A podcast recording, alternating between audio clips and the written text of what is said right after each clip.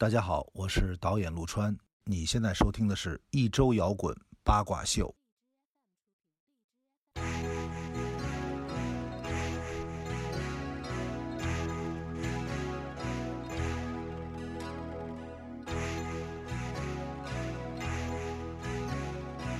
欢迎收听一周摇滚八卦秀。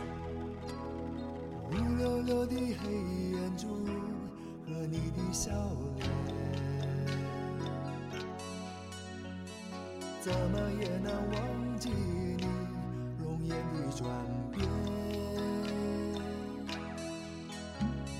轻飘飘的旧时光就这么溜走，转头回去看看时，已匆匆数年。哎，今天这个台呼不太一样啊，大家也听到只有我一自己一个人的声音啊，因为张哥在巡演，瘦子呢在出差，所以我们为了保证不割大家，所以今天我来给大家 solo 一期。同样呢，还是音乐主题，但是在说音乐之前呢，咱们先聊点别的啊。大家也都知道了，我上周是去度蜜月了，其实也不算蜜月啊，就是一个蜜周。因为由于我们还是想把蜜月留给国外，所以呢，我们请的等于是年假，不是婚假。这一次的蜜月旅行呢，被他们称为这个蜜月拉练之旅。其实，呃，生活的还行。我们是从北京到拉萨，然后玩了那么大概六天吧，然后又从西藏到成都歇了两天，然后才回北京又歇了一天才上班的。然后，其实我早就计划这场西藏之行了，就是因为我老婆老跟我说她没去过西藏，然后我说我去过，然后我说我一定要带你去。当时其实我在求婚啊什么什么这些事儿之前，我就想带她去西藏了，但是因为疫情啊种种原因也没去成，然后正好这不结了婚，就促成这场旅行了嘛。我们是。去最远去了珠峰大本营，然后那块海拔大概是五千二百米吧左右。其实，呃，其实路上有的地方比它高啊，但是整体的旅行在西藏的部分还是比较辛苦的，因为大部分都在路上。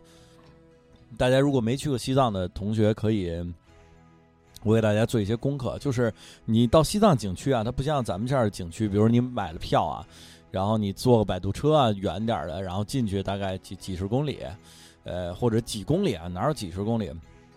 但西藏不一样，比如你在珠峰大本营买了票，验了票，然后你再往里开车大概三个小时，一百公里的山路，然后你就到达了珠峰大本营。它都是就是好几百公里的这种这个景区，包括纳木错啊，它是这个提前六十公里就开始给你收票了，特别大的景区。然后你会发现，在西藏开车，呃，如果要说，哎，这个地儿和那个地儿离一百公里，然后那就是特别特别近了，就是呃，经常是那种四五百公里的这种路程，所以现在回来开车都不觉得远了。呃，我觉得西藏是一个宝藏，或者说它是一个呃礼物，对于所有的人来说，它就像在那个柯南里，他们。那个老妇人就是上期我们说的那个，呃，保姆把自己整容成那个女主人老太太之后，然后得到了是窗外的一片风景。它就是你历尽艰辛，然后你可能会遇到高反啊，你可能你要，呃，你可能会路上非常，你知道我们最多一天开六七个小时到那个珠峰，从日喀则开过去，然后开到大晚上或者七六七呃七点半七点就出发。然后去赶往下一个城市，其实中间大概得有三分之二的时间都是在路上，或者睡觉啊之类的。其实参观景点的时间很少，当然秋天去人也很少。我们在珠峰大本营那会儿就十个人，就是人也很少，景也很美，你真的能看见那个非常雄伟的景色。我觉得去西藏是要有勇气，你要克服自己对高反这种恐惧。其实。不到一半的人有高反，我觉得也只有，就是很少的人。然后，如果你要开车上去，你更没有，大家不用太害怕，然后也不用太害怕坐飞机过去，因为它不是说你下了飞机嘣儿，然后就是气压低，然后你脑子就胀了。不，并不是，它是逐渐的，你在这个第一天的活动中，然后你的氧气越来越少，身体中储存的，然后你慢慢会有点头疼，有点头疼特别的正常，大家不用担心。就是你待一宿，基本上第二天再不要出去，然后再呃不要洗澡，然后呃缓一缓，然后就基本适应了。呃，其实这次我老婆比我高反还少，我倒是有点高反。我之前来是一点都没有，哎，可能也是太久没回家乡了啊。然后我觉得说一说在西藏的感受，应该是我这次见了扎西老师，就是咱们的一个呃忠实听众嘛。呃，他是骑车过去的，特别牛逼。我们在茶馆坐了很久，聊这些西藏的，就是你发现藏民他很虔诚。然后他生活的条件很艰苦，但是因为他有信仰，所以他能让他在他的这个家乡一直生活着。就在珠峰的那种条件下，冬天你就想他得多少多冷家里，然后他都能住在他的村子里。呃，最让我震撼，其实珠峰是我很早就想去的。我上次去完西藏回来，我就想去珠峰了。然后我觉得那个是世界第三级嘛。呃，肯定是有它牛逼的地方，所以这次去了也确实是，就是我们经常看这个，就是比如黄山啊、泰山，然后你会发现它的山尖儿上是超出云彩的，对吗？但是珠峰就不一样了，珠峰它的山脚是超出云彩的，就是嗯，大家可以看到微博那个发的那个云彩飘在山脚下，你就会发现，哇，这个玩意儿太大了，我的妈呀！然后你在那个观景台。山路上，你可以看到六五个超过八千米的山峰，你就发现这个真的雄伟到你你你真的会会觉得，如果有人能征服它，真是太牛逼的一件事儿了。嗯，然后呃，这次去完被这个扎西撺到了之后，非下次非常想去阿里，就是更无人区。我觉得这次去了很多地方，还是人太多，我觉得还是要看看到一些更自然的东西吧。呃，下次再再去呗，我觉得，嗯，大家也可以去，就是其实不用太担心，冬天去也不会特别冷。你白天的话，开车的话会非常热，一点也不在意。然后高反，大家提前吃一些红景天，然后提前一个月尽量的减少你的运动，把你的运动健身，如果你每天健身，提前一个月停掉，好吧？然后吃一些红景天，然后上去，呃，有点头疼很正常，千万不要吸氧。吸氧你就会依赖了，然后你稍微有点头疼，然后第一天可能睡得不太好，哎，在拉萨停几天飞过去，呃，基本你就没有问题了。然后我们这次到是，呃，来的直接走，所以就其实我一路上睡得都不是特好，而且我是带我老婆去，我老婆没去，我我比较担心我老婆身体状况，但是她好像还挺好的。反正总体，呃，是比较辛苦在西藏，因为我跟包车的司机两个人轮换开车。然后，但是我觉得风景真的值得。然后你看到那些东西，真的是你在内地其实是看不到的。哎，咱们言归正传，说咱们这期的这个节目啊，就是说，呃，我一个人录吧，我想了一些内容，一些是小说吧，或者是咱们的这种音乐类节目。但是我作为一个音乐人，我当然还是得以音乐节目为主啊。但是我其实，在之前节目就说过，就是我一个反流行体，就是我从小我就知，就是我就会有这种想法，就是说，呃，别人喜欢什么，我绝对不会去做什么，就是，呃，一直是这样。比如说，你看我踢球，我小时候我就会当守门员，我就不会去去干那个。然后我玩乐队，我也是打鼓，然后玩游戏也是辅助，就是我喜欢那种。在后排就是辅佐大家，然后跟大家不一样的状态，嗯，所以我选择了校园民谣这个主题，就是其实伴随我人生成长，周杰伦啊什么林俊杰是有，但是他不是主要的，但大量伴随我成长的是民谣，校园民谣吧，不是说现在的什么马迪啊、宋冬野那种，而是校园民谣，呃，他真的是伴随我长大。然后从小学一直听到高中毕业，然后喜欢上摇滚乐。然后咱们其实不得不说啊，呃，内地的小民谣是从台湾来的，所以咱们也听到片头放罗大佑的这个恋曲一九九零。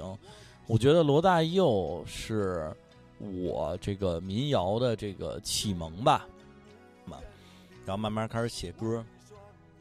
我觉得罗大佑的音乐不一样的是，他更有批判性，或者他更有这种年轻人的呃自省的这种风潮。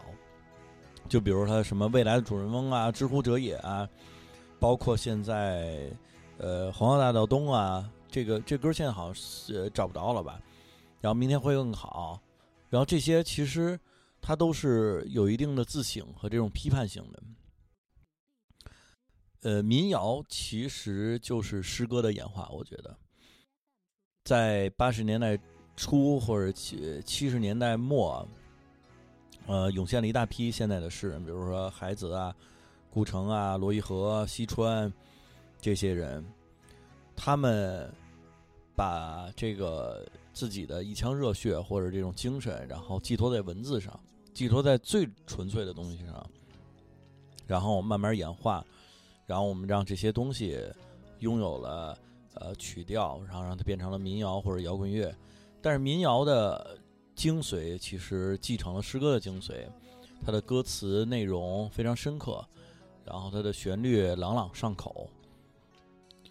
校园民谣呢，又跟平时的民谣就是其他民谣不一样的，在于其他民谣其实这是类似于民歌的这种东西，它是一代人一代人的创造。然后，我民歌是一个东西，然后我每代人都去对它进行创造，最后这个东西流传下来是经过几百年甚至呃一千多年、两千多年的人一起创造留下的这个一个曲调或者歌词，这个是普通的民谣或者民歌来说，而校园民谣它更像童谣，更像歌谣，它夹杂了很多呃我们在学生时期。那些激烈的思考，像我们现在毕业了，老了，也不是老了吧，毕业了，成熟了，可能我们不会思考那么多激进或者更勇敢的想法。但是校园民谣，它留下了青春，呃，比较，呃，这个害羞的爱情，还有比较深刻的思考，还有那些呃烦恼。或者是高兴的事儿，我觉得这个就像我们每个人度过大学、每个人上学一样，都会经历这些事儿。所以，我觉得校园民谣更会让大家带来共鸣。而且，我觉得民谣这种音乐的风格更中国。我经常在想，中国的文化是什么样的内涵呢？其实，中国的文化它大体上基本上都是内敛的，就是。我不会去直接的说“我爱你”，或者是呃表达一件事儿。呃，从中国的诗歌，从中国的呃绘画，我们都讲究借物喻人，我们都读《礼仪春秋》，我们都呃吃五谷杂粮长大，所以我们精神上是一样的。我们都是一个呃非常内敛、非常深沉的文化，非常深沉的民族。所以民谣和诗歌。和那些传统文化一样，我觉得它是内敛的。他去表达爱的时候，他不会特别直截了当，或者他不会去喊出来，他会呃用中国的人方式去拐弯抹角 告诉你这件事儿。这个我觉得，这种这种内敛或者这种收敛，其实是中国文化的一种呃展现。包括太极拳，包括国画，它不是一个具象的表达，很有冲击力的东西，而是说。呃，他很抽象，他很内敛，嗯。然后我们说到这个罗大佑啊，罗大佑其实，呃，他出了很多专辑啊，比如说《童年》啊，《知乎者也》啊，然后《未来主人翁》啊，《明天会更好》，《黄河大道东》，《昨日这个遗书》啊，各种。他也是参加，不是那个纵贯线嘛？其实他他他唱歌，其实我觉得是纵贯线里最差的，就是这个嗓音条件啊。但是。我觉得他这种歌曲的批判性非常牛，在这儿听一首来自罗大佑的《光阴的故事》。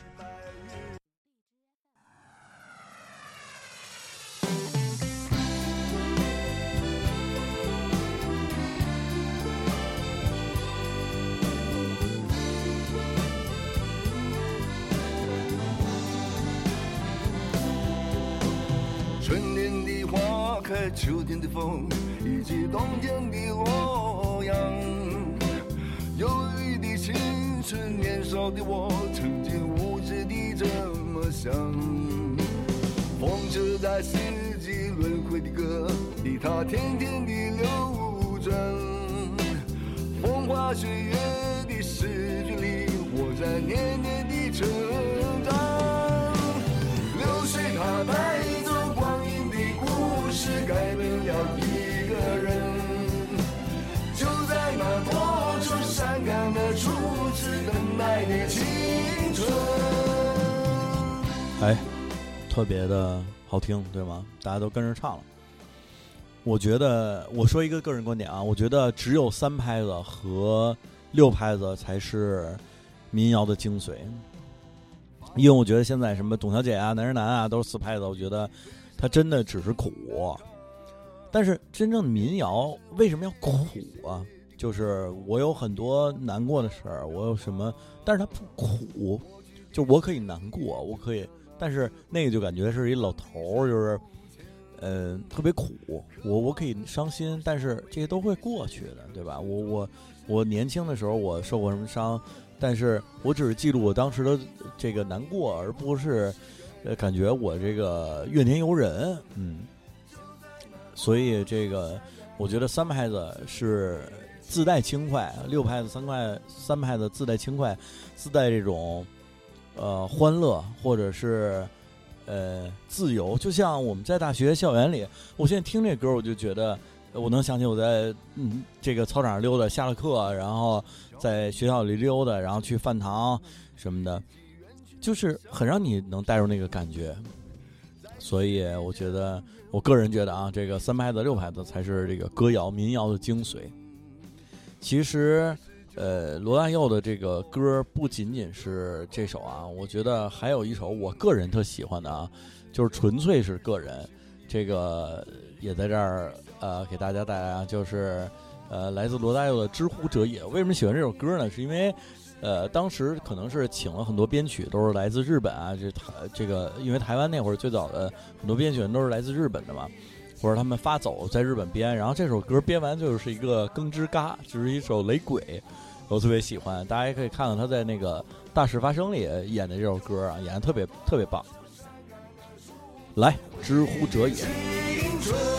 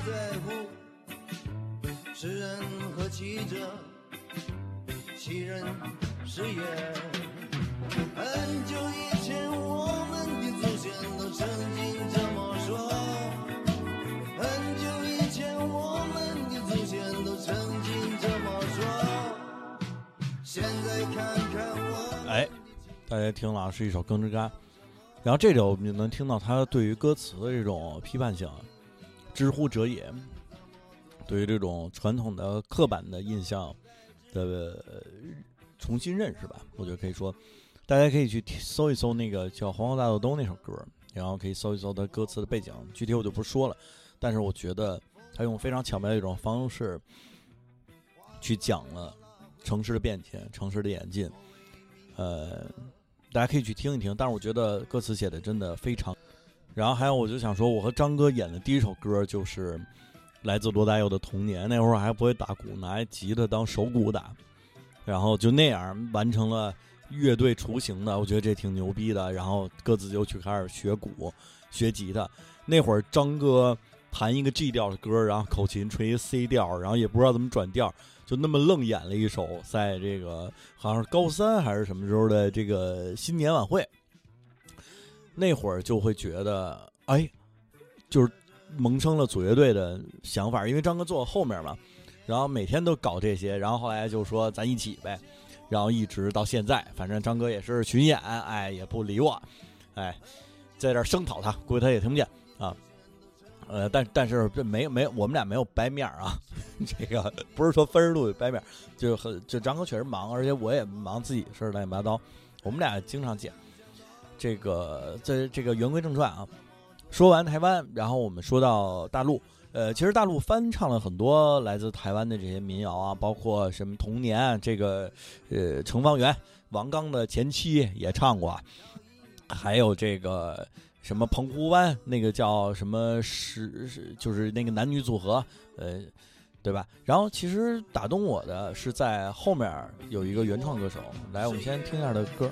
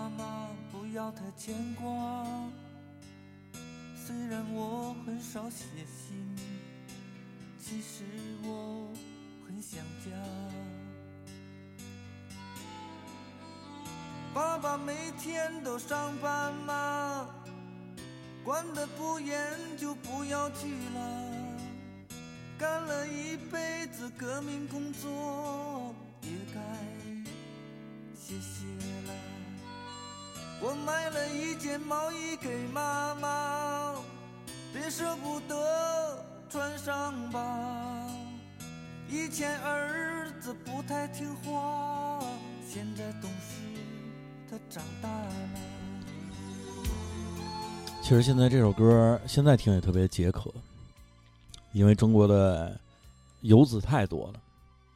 由于中国的体制问题，有农村、有户口、有城市这种区别，所以。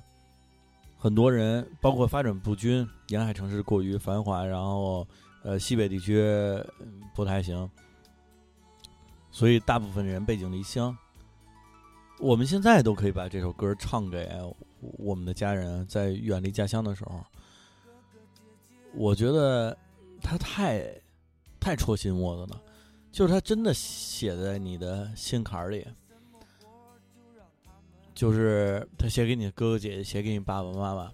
我在特别小的时候，我不明白什么叫此之敬礼，我以为此之敬礼这个词组是类似于巴扎嘿，或者是呃那个就啦啦啦这种，就是是一个那种呃，或者是类似于那个呃 s i k a n u s k a 就是什么，就是一个节奏。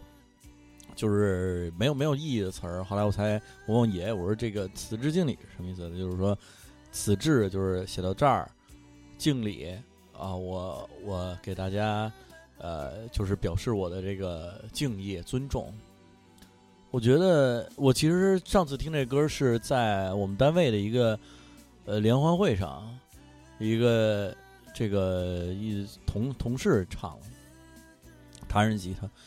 我就觉得真的特别温暖。他就是每个人都会写给每个远离家乡的人都会写给家里的一封信。我喜欢那个年代的歌，那个年代歌能让我一下把我拉回去，能让我呼吸或者眼前的景象都变成那个时候。我觉得那个时候人，呃，他说不上多奔放，说不上多。呃，愿意表达自己，但是他们很深沉，他们把这些事儿啊藏在心里，写在信里，写在歌里，和现在打一个电话不一样。打一电话，我我赞我赞同时代的发展，它让很多人能见很多面儿，比如说微信视频，或者是嗯，这个打电话但是你经常这么联系，它或许有一丝让你感觉，呃，忙里偷闲，或者是太廉价了，你随便都能得到。就像，呃，我记得我在小时候，我吃不起这个披萨饼，然后我奶奶就拿一个这个馅饼给我把那个盖掀了，然后拿一个刀叉让我吃，就是那刀都是切水果的刀，你知道吗？还是那种得找一没开刃的，怕你拉着啊。叉子也不是那种西餐的，哎，就特高兴。现在你会觉得你你吃一个必胜客什么怎么了，对吧？我觉得就是因为你，你你越越这个机会少，你越珍惜，你把它呃一字一字的写在信里，贴上邮票寄出去，你恨不得把你心窝子里所有的话都都写进去。我觉得，呃，这些东西真的解渴，真的，呃，它能写在你心窝子里。是是那个时候的东西，所以我觉得这个是我在听特别小时候听到的，呃，内地类似于民谣，那会儿还不懂什么叫民谣，现在懂大概什么叫民谣，呃，打动我的一个人。这个他同样还有 其他代表作，比如说《呼儿嘿呦》啊，比如说这个小芳，来我们听听小芳。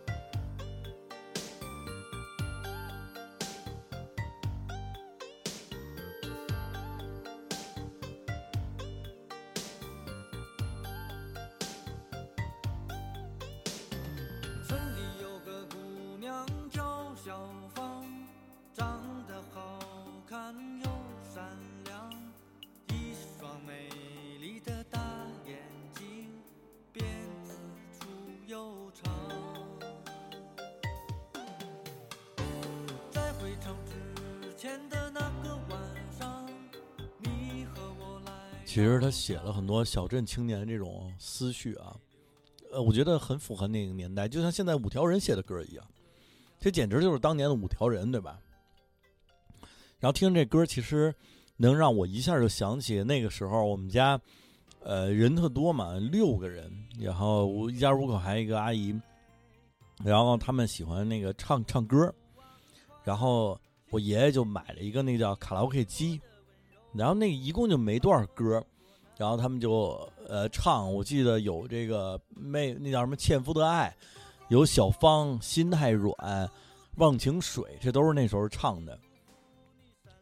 呃，那时候的呃是 MV 也都是那个那个那个那个感觉，你要听这些歌，一下就回到呃我至少是我小时候那个年代。可能听众大家也是，就是大概可能比我大的，可能是上小学或者是什么，对吧？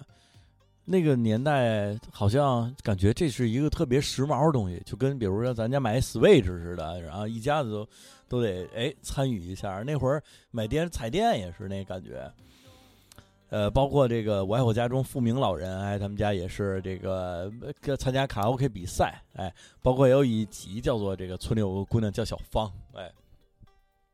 说完这个李春波啊，呃，马上就要跨入下一个时代，就是一个由艾大锦，呃引领的校园民谣时代。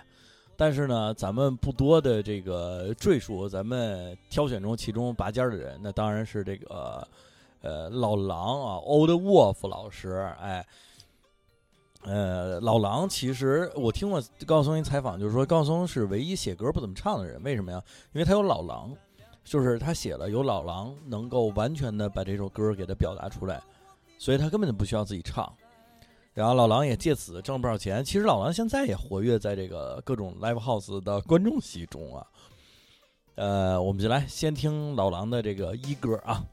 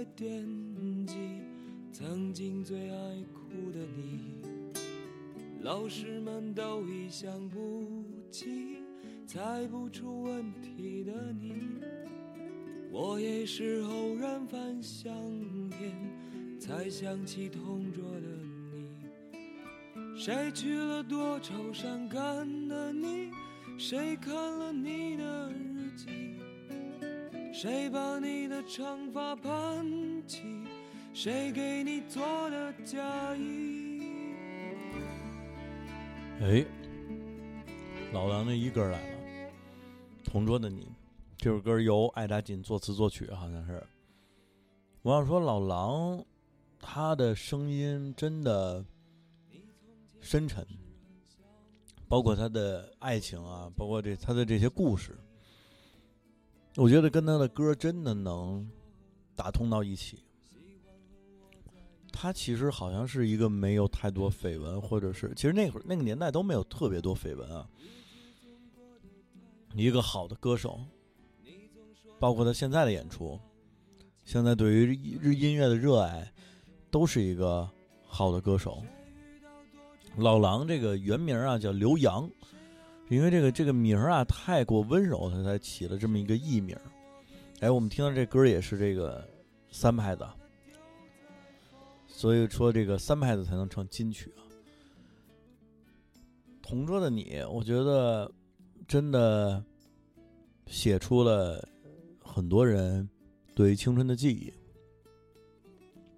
我们都有一个，呃，从小学到高中，很多同桌都是呃女生，我们会哎那个跟他打架呀什么的，呃，但是哎也会有。这个两个人没准就是这个，呃，就看对上眼儿了，对吧？他其实写了，呃，上学的时候特别青涩的爱情，那种爱情没有结果，可能甚至都没发展什么，但是让我们每次想起来的时候都感到一丝温暖，非常的温柔。就像，呃，诗歌一样，他非常的内敛，非常的含蓄。其实，老狼还有很多别的作品，包括这个什么现在特别流行的什么什么麦克，还有是前一阵儿什么当那个主题曲的这个，呃，虎口脱险啊之类的。呃，老狼一直在跟高晓松合作。好像他们最早组乐队，高晓松是打鼓的吧，还是什么？他其实组乐队出来的，所以他现在也组乐队，现在也去 live house 看演出。嗯，老狼真的是陪伴了我整个中学时期。其实我是翻回来听老狼的。我在上中学的很长一段时间里，我的 M P 三里只有那个《恋恋风尘》呃，《恋恋风尘》那张专辑和《晴朗》那张专辑。两张专辑一直在听，我觉得他写的是我身边的事儿，就像他写《北京的冬天》，他写《恋恋风尘》这些故事，就像我在上学路上、下学路上看到的一些事儿，呃，听到的一些事儿一样，能让我特别的感觉到，呃，就是温暖。我有印象特别深的一天，就是北京那天下特别大的雪，就是刚入冬，然后我从我们家走出去，那个雪都能没过我的那个靴子了。在我上中学的时候，然后我的耳机里是听的那个《北京的冬天》，我就觉得哇，真的是，呃，写的太棒了。来，再来一首他的也是三拍的歌，《恋恋风尘》。我觉得《恋恋风尘》在我的心目中是。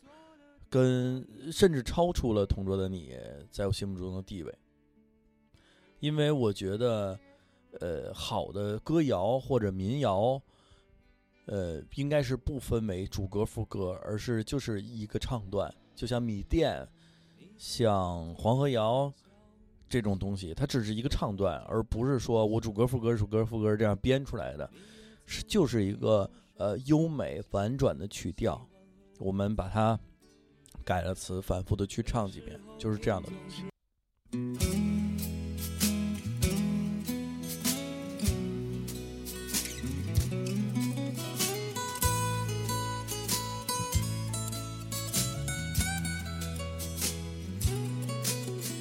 那天黄昏开始飘起了白雪，忧伤开满山，青春散场。午夜的电影写满古老的恋情，在黑暗中为年轻歌唱。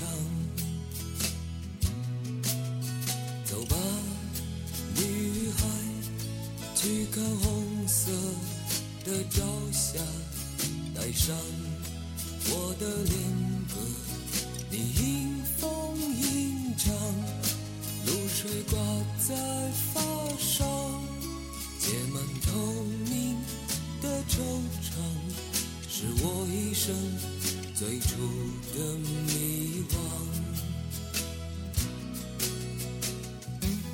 哎，还是三排的听着带劲哈，特别民谣，校园歌谣，我所以我特别喜欢三排的东西，嗯。但是由于这个张哥不喜欢，所以我也这个做不成这样的音乐。但是我最近不是自己弄了点东西，就是写了些三拍的，啊啊，这个话不多说啊。呃，从民谣，呃，从不是从老狼过去之后，其实还有一个张哥特别特别喜欢的人，我来在这儿呃点一曲啊，来自云子的这个立秋。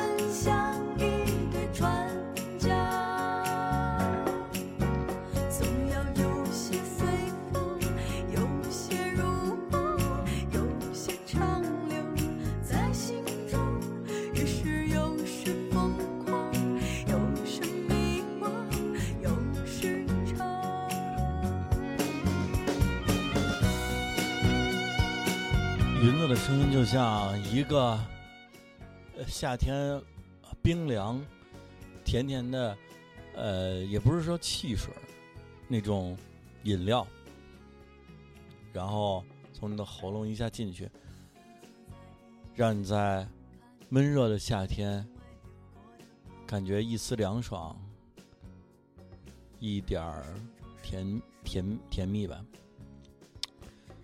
我觉得他的声音和这个表表现真的太完美了。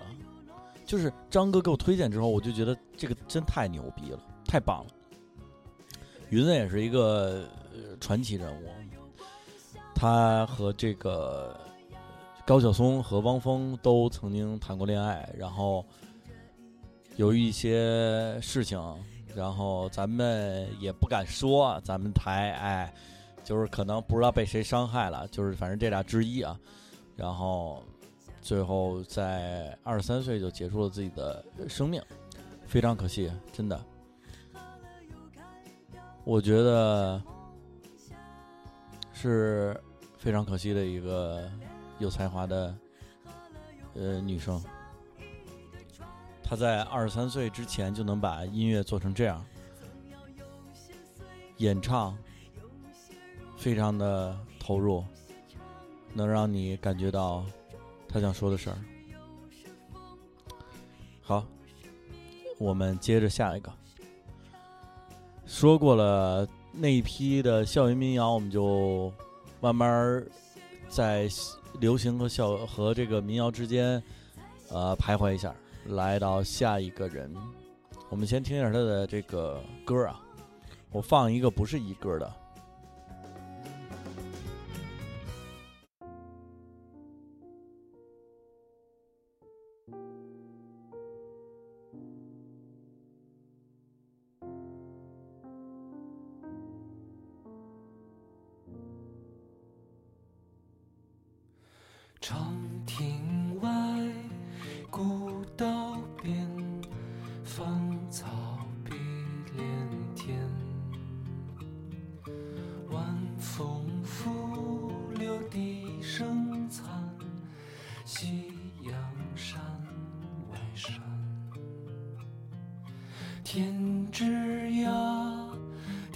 地之角，知交半零落。一壶浊酒尽余欢，今宵别梦寒。哎，终于说到我这个最喜欢的歌手啊！其实我的人生中第一个偶像真的是朴树。我在特别小的时候，我看那叫什么《欢乐中国行》，我就发现，因为我反流行体嘛，我就发现这人跟别人不一样，这人老戴墨镜，然后涂一黑嘴黑嘴唇子，整的跟大家不一样啊，然后唱得特别丧，也没表情。我说这个可以啊，我就喜欢他吧。然后后来慢慢听，然后知道，哎，这人叫朴树，还是我，居然是我这个大学老师的同学啊。这个不提。然后我就跟我奶奶去逛商场的时候，那个那会儿商场里都有卖 CD 的嘛，然后我就发现了，哎，这不是那人的 CD 吗？我就买了，那是我人生中第一张 CD，就是朴树的《我去两千年》。那里头，我记得我小时候滑旱冰，上小学的时候，那会儿人家都有人用 MP 三了，但我没有 MP 三，但是我有我爸爸的一个这个呃 CD 的那个机，你知道吗？就便携，那会儿不有便携的 CD 机吗？然后我把那个东西，我那会儿有一个就是两条裤子，我只穿那两条裤子，那裤子正好能把那个 CD 机放下去。然后我每天去滑旱冰，滑两三个小时，我都把那个，呃，这个这个朴树都放朴树的这两张。那会儿已经后来有《生如夏花》了，就我永远是放那两张碟。然后那会儿我记得我掏出来，然后他们还笑话我说：“你这这 MP 三怎么那么大呀？”现在想想，这他们真差事儿。我是听 CD 的人，然后我就是那么着听那两张专辑，听了好久好久。我。而且也是听朴树第一次，我会感觉听歌会听哭了。呃，我下面放一个这个，他专辑里我去年年我特别喜欢的一首歌，叫那个妈妈我。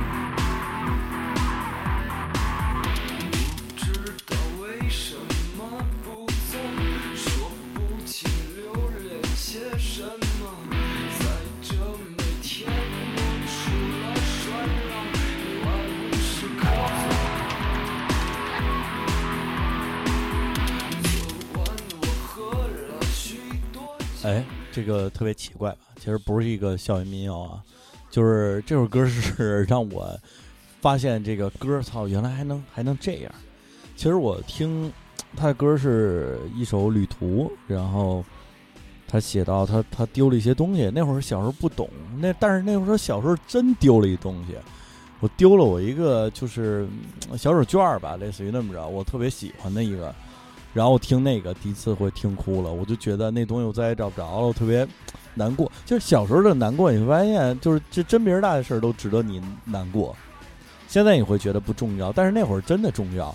就是它，它其实是一个隐喻，你知道吧？就是说，呃，什么什么东西，哎，我丢我丢了啊，其实可能借借喻的是我这个呃梦想或者什么，但是但是我我理解就是真丢了，我当时也丢了一东西，所以我感到特别这个难过。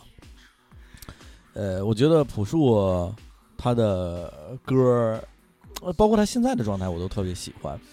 他其实不怎么上综艺，也不怎么演出，他就是可能有点日常的收入吧。他也没想过什么大红大紫，他可能也火大红大紫不起来啊，也可能。但是，呃，我觉得他每次做东西的状态都是非常认真、非常放松的。我不是说我非要努着去怎么怎么做一事儿、做一件事儿，而是我很放松、很自然，我很自我的去做一件事儿。我觉得，呃，其实在我看艺术家，应该就是这样，就是说我只去做我想做的，然后你们喜欢这些事儿，我非常开心。但是我做的事儿绝对不是为了讨好别人，我是为了让我自己开心，让我自己放松、自己舒服。我觉得现在参加综艺或者演出的状态，基本还是这样的。来，咱们在最后听一下他的一歌啊，也是三拍子的，呃，白桦林。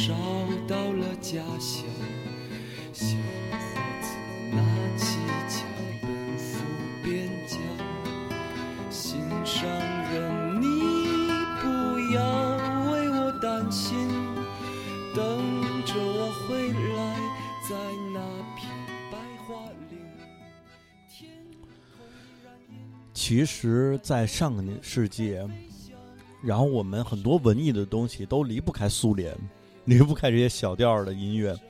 我觉得这个是有影响的。那会儿有很多歌都是这种味儿，现在包括现在那个叫什么李健的那个《贝加尔湖》，不也是这味儿吗？我觉得他们可能还是有那种，呃，苏联老大哥带给中国人的呃文艺，然后又留给他们的下一代。其实这种精神一直流传到现在，都会有这种呃，我们听到这种苏联歌曲的亲切。其实今天也聊的很多了，就是包括从最早的台湾的校园民谣，一直到中国最初的民谣，然后一直到后后期的校园民谣。现在我唯一能想到的。呃，现在这个年代，校园民谣大概就是李志了吧？但是李志现在大家不好听到。我觉得李志是一个非常牛的人，他做了很多嗯很厉害的事情，无论是从音乐上，还是对于音乐表演的突破上，他一直在更迭自己的音乐创作。然后他会觉得去年做的就是垃圾了，然后今年我要做更牛逼的东西。我觉得这个就是。呃，是一个推动音乐、推动自己进程，呃，这个不断进步的一个好事儿。只有包括他尝试去做每个每个低级市的这种演出，因为只有我，我是一个喜欢就是探索的人，我觉得只有不断的去探索，我们才能让一个行业或者一个产业、一个呃文化圈儿不断的去进步。我们只守在身自己那儿，然后去唱自己那些歌，去演，去挣钱。其实他他不会对你的行业产生推动，但是李志，我觉得是他在推动这个这个这个行业，而且他的歌歌词婉转深刻，他他的那些经历也造成了他现在写的这些歌吧。我觉得，嗯，我喜欢他翻唱的。呃，一些歌曲，包括他自己的，比如说，呃，那叫《天空之城》啊什么的。他当时唱过一个，就是北岛还是谁的诗歌，叫《回答》，在他的跨年演唱会上，我觉得那个特别的经典。他只是用念的方法，就非常的慷慨，非常的淋漓尽致。今天。我一个人的 solo 时间也不短，呃，就到这儿。呃，最后我也放一个三拍的歌，嗯，但是跟这个民谣没什么关系啊，我们就放一个我喜欢的三拍的歌好了。嗯，我们下期这个我估计应该能凑齐了，聊一些带劲的话题，好吧？呃，如果喜欢我们的节目，请在这个呃各个平台关注。然后荔枝 FM，然后还要关注我们的新浪微博，经常会在上面发一些这那那这的这个呃好玩的事儿吧。呃，我们会在每周日的零点更新，应该是每周六的二十三点五十八分更新，你也可以理解为每周日的零点。呃，我们尽量跟你不见不散。好了，这期就到这儿了，拜拜。